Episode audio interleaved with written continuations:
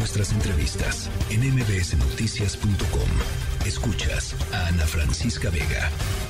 La conferencia mañanera, la directora del CONACIT, María Elena Álvarez Buya, eh, informó finalmente que eh, ya está lista la vacuna Patria. Ella la presentó como una vacuna de refuerzo. Dijo que la producción de las primeras eh, cuatro millones de dosis va a comenzar entre septiembre y diciembre de este año y dice la doctora Álvarez Bulla que cumple con los más altos estándares regulatorios y científicos y además, pues eso les gusta mucho, con un costo menor en un 88% del resto de las vacunas en el mundo. Eh, más allá de lo que hayamos escuchado en la conferencia mañanera, me parece importante eh, sobre todo si esta va a ser la vacuna de refuerzo que estará disponible en los centros de salud para todas las y los mexicanos este año, pues entender eh, de cómo está hecha la vacuna patria y si efectivamente es una vacuna que esté probada para las cepas que ahora mismo están circulando, que son variantes, eh, como sabemos, de, de Omicron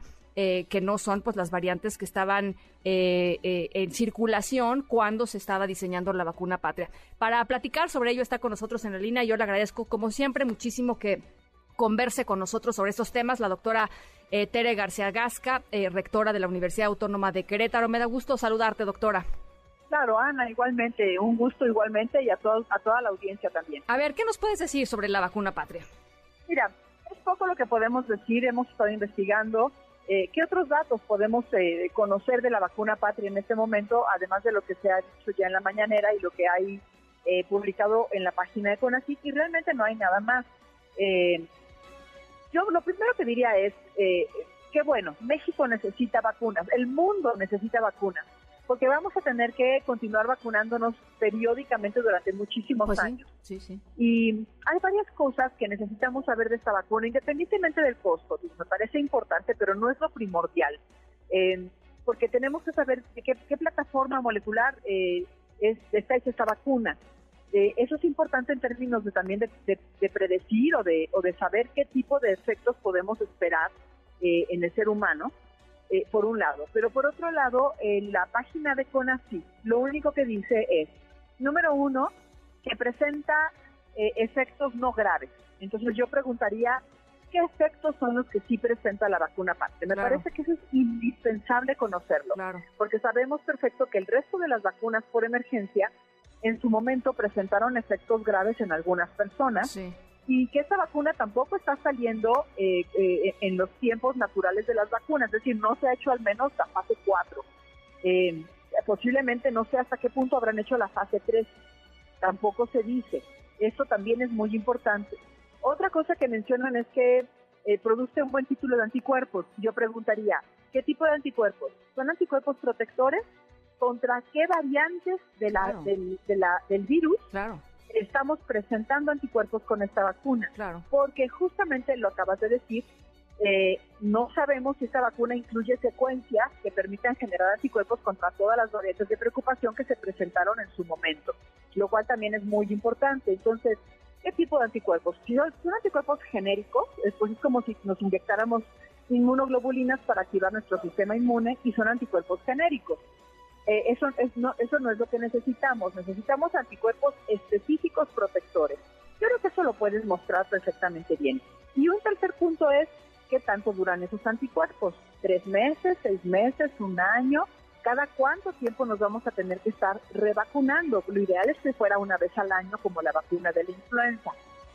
Claro, todo esto requiere de muchos años de investigación. Ya vimos, hacer una vacuna no es una cosa sencilla pero más allá de que nos presenten el costo, eh, que me parece bien, que bueno que, por un costo menor podamos tener una vacuna de alta calidad, necesitamos saber si tenemos una vacuna con estas características para que podamos entonces estar tranquilos como, como sociedad de que efectivamente la vacuna que nos vamos a estar aplicando pues es una vacuna eh, que nos va a servir de aquí en adelante, ¿no? Entonces lo que dirías, doctora, es eh, en principio que bien, pero, pero hace falta información y esa es una información además, supongo, em, que pues está en, posesión del propio CONACIT y que tendría que ser eh, pues abierta y tendría que ser pública, como lo es de otras vacunas, ¿no? O sea, uno se mete a ver cómo está hecha las últimas vacunas, por ejemplo, las bivalentes de Pfizer y de Moderna, y pues puede leer todo, los, los científicos pueden este, incluso acceder a las bases de datos, en fin.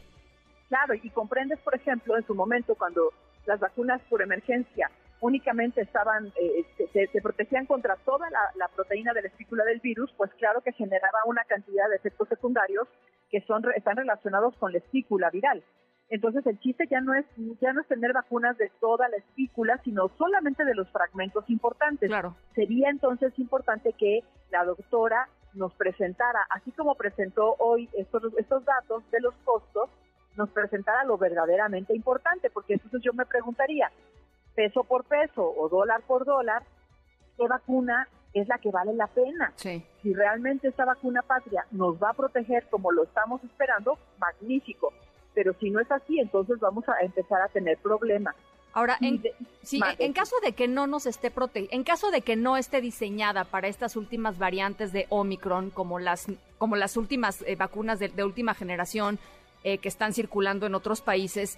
¿Qué, ¿Qué, sucedería, doctora? O sea, serían una vacuna que pues te protege un poquito, pero pues igual y te puede agarrar durísimo porque no sabes qué variante va a estar ahí. O, o sea, ¿cuál, sería el efecto, digamos? Pues sí, que tenga, que tenga un efecto menor, porque justamente estaría generando anticuerpos contra una variante o contra variantes que no están ya circulando. Claro. necesitamos que sea de amplio espectro. Y hay forma, claro que hay forma de, hacer vacunas cuya estructura molecular pueda tener el mayor amplio espectro que, sea posible. Y no sé si la vacuna patria en su momento sufrió cambios en su, en su estructura molecular en donde hayan insertado justamente información de las variantes de preocupación que nos permite una mayor protección. Que, que es, es importante lo que dices, además, porque la comparación que hicieron ellos en la mañanera dijeron las vacunas de Moderna y Pfizer, que son estas vacunas de última generación, se gastaron o se invirtieron, yo no diría se gastaron porque nos salvaron la vida a la humanidad. O sea, estamos hoy aquí muchísimos por las vacunas y la, y la vida se recuperó por las vacunas. Es, es que gracias a la ciencia. Dicen entre 16 y 19 mil millones de pesos, mientras que para la vacuna patria se han invertido solamente 973 millones de pesos. Claro, hay que ver, eh, pues como tú dices, este, si esos son 973 millones de pesos bien invertidos o simplemente pues es el eh, la finalización de un capricho de sacar una vacuna por sacar una vacuna porque lo habían dicho y no dieron vuelta en uno. No lo sé. No lo sabemos. ojalá, ojalá que tengamos un buen producto vacunal en este momento eh, y yo decir simplemente que, por ejemplo, la diferencia entre lo invertido en Pfizer contra AstraZeneca es que AstraZeneca utilizó una plataforma convencional muy conocida para hacer vacunas genéricas, mientras que Pfizer y Moderna utilizaron plataformas de última generación. Entonces, claro que la inversión de, en principio es una inversión mayúscula, pero son vacunas con una calidad muy superior. Entonces, bueno, pues aquí, qué bueno que tengamos hoy noticias de la vacuna patria. Eh, qué bueno saber que el gobierno se decidió a, invertirle a uno de los ocho proyectos de vacunas que en su momento se presentaron. Los demás proyectos se quedaron sin recursos y que este proyecto, pues ojalá que nos puedan presentar los resultados mínimos, los suficientes para que podamos comprender si esta vacuna va a servirnos o si hay que seguir trabajando en un desarrollo mejor.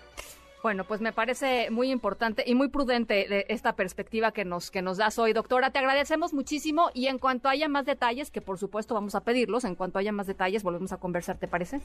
Sí, encantada, Ana. Aquí estoy a la orden. Muchísimas gracias, la doctora Tere García Gasca, eh, rectora de la Universidad Autónoma de Querétaro. Ana Francisca Vega, NMBS Noticias.